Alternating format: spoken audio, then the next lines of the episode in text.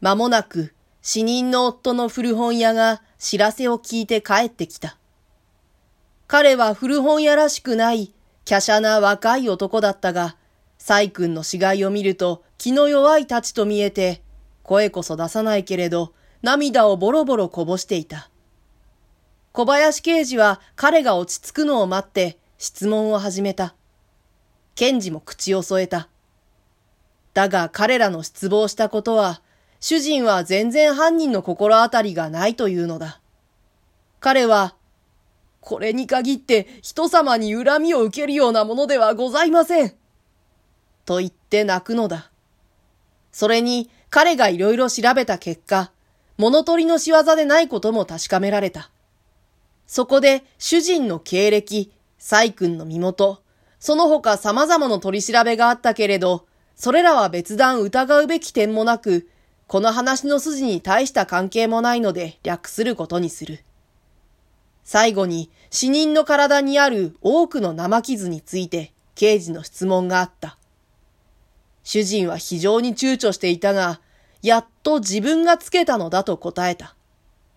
ところがその理由については、くどく尋ねられたにもかかわらず、あまり明白な答えは与えなかった。しかし、彼はその夜、ずっと夜店を出していたことが分かっているのだから、たとえそれが虐待の傷跡だったとしても、殺害の疑いはかからぬはずだ。刑事もそう思ったのか、深く詮索しなかった。そうして、その夜の取り調べはひとまず終わった。私たちは、住所生命などを書き留められ、明智は指紋を取られて、木戸に着いたのはもう一時を過ぎていた。もし警察の捜索に手抜かりがなく、また証人たちも嘘を言わなかったとすれば、これは実に不可解な事件であった。しかも後で分かったところによると、翌日から引き続いて行われた小林刑事のあらゆる取り調べも何の甲斐もなくて、事件は発生の当夜のまま少しだって発展しなかったのだ。証人たちはすべて信頼するに足る人々だった。11件の長屋の住人にも疑うべきところはなかった。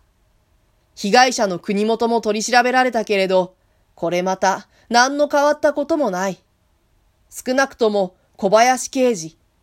彼は先にも言った通り、名探偵と噂されている人だ。が、全力を尽くして捜索した限りでは、この事件は全然不可解と結論するほかはなかった。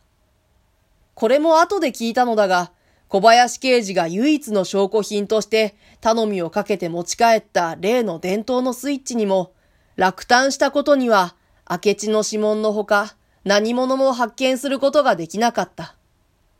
明智はあの際で慌てていたせいか、そこにはたくさんの指紋が記せられていたが、すべて彼自身のものだった。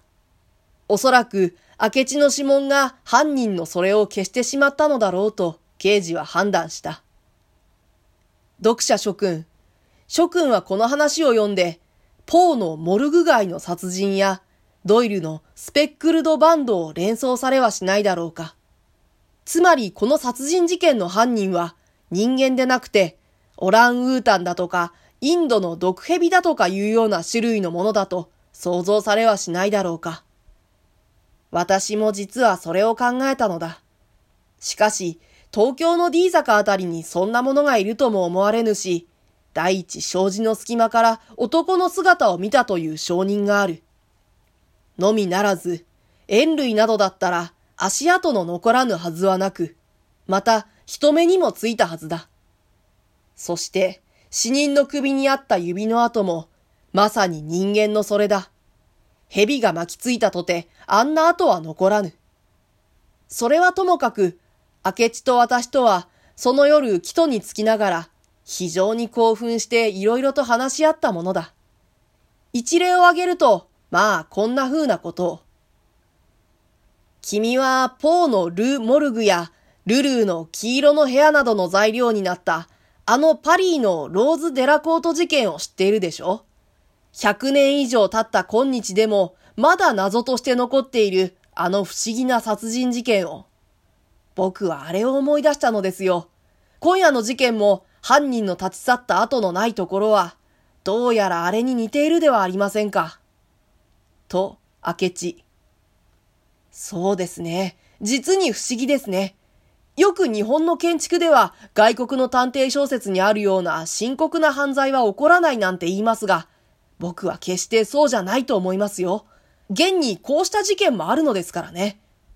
僕はなんだかできるかできないかわかりませんけれど、一つこの事件を探偵してみたいような気がしますよ。そうして私たちはある横丁で別れを告げた。その時私は横丁を曲がって彼一流の肩を振る歩き方で、さっさと帰っていく明智の後ろ姿が、その派手な棒島の浴衣によって闇の中にくっきりと浮き出して見えたのを覚えている。